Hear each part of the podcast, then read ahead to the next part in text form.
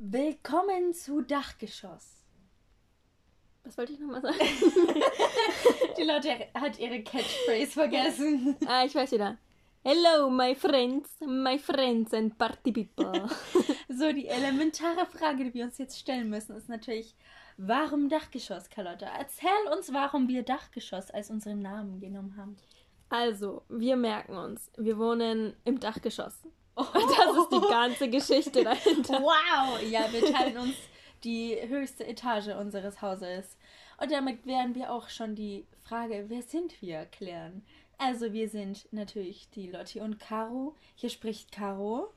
Und ich bin Lotti. wir sind Schwestern und teilen uns das oberste Geschoss in unserem Haus. Wer hätte sich das gedacht? Jetzt ist natürlich die Frage, worüber werden wir reden, Lotti? Also hauptsächlich, ich werde Scheiße labern. Darauf kann man sich einstellen. Und wir versuchen unseren Themen zu halten, aber naja. Also man kann damit rechnen, dass wir ziemlich abschweifen werden von den Themen. Aber wir werden versuchen, jede Episode nach Themen zu untergliedern.